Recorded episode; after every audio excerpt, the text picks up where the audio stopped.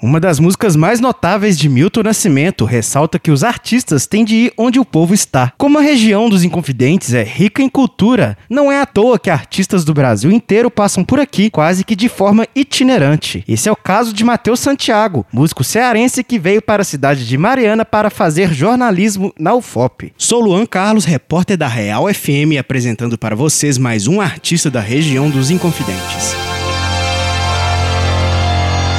Matheus Santiago é de Fortaleza, Ceará. Em sua infância, se mudou para Russas, cidade do interior do estado do Ceará, onde se apresentava em bares e espaços culturais. Já adulto, Matheus fez o curso de música na Universidade Federal do Ceará por um ano, espaço seminal para suas experiências em apresentações com seus colegas de faculdade. Em 2014, Matheus se mudou para Mariana, onde cursou jornalismo na Universidade Federal de Ouro Preto. Mas mesmo em Minas, Matheus continuou desenvolvendo seus projetos musicais com vários vários músicos da região dos Inconfidentes. Matheus Santiago já realizou shows nos eventos Feira da Música e Festivale, o Festival de Teatro do Vale do Jaguaribe, além de ter se apresentado em espaços como a Casa do Mancha, em São Paulo, Salão das Ilusões e Café Coturi, em Fortaleza, no Sagarana Café Teatro, em Mariana e da Capo, em Belo Horizonte. Votu é o primeiro EP de Matheus Santiago, lançado em 2017, gravado em Fortaleza. Uma das canções do álbum, Vira Ar, foi lançada pelo selo japonês Rumbling Records na coletânea de música brasileira Café Vivement de Manche 25th Anniversary em 2019. Matheus porta um estilo único na sua música e traz um som bem brasileiro e tem como referências Gilberto Gil, Moraes Moreira, Dona Ivone Lara, Clube da Esquina, Beatles e representantes da música caipira. E um exemplo simbólico direto destas referências é seu novo EP lançado no final de março de 2020, denominado INI. Matheus Santiago conta mais mais sobre o processo de criação do seu EP INI. O EP INI é o meu segundo EP. INI significa rede de dormir na língua tupi. Eu pego essa imagem da rede porque a rede é um objeto afetivo que me traz identificação de onde eu vim, de onde eu sou, de onde eu moro, que é o Ceará. Começo a refletir sobre essa coisa, né, do que significa esse espaço do sertão na minha vida, na minha formação, e a rede de dormir apareceu como essa imagem forte. O que eu acho bonito é que a rede ao mesmo tempo que é o lugar do descanso, é o lugar que dispara os sonhos, né? E aí tem o mundo dos sonhos como um mundo importante que também afeta a realidade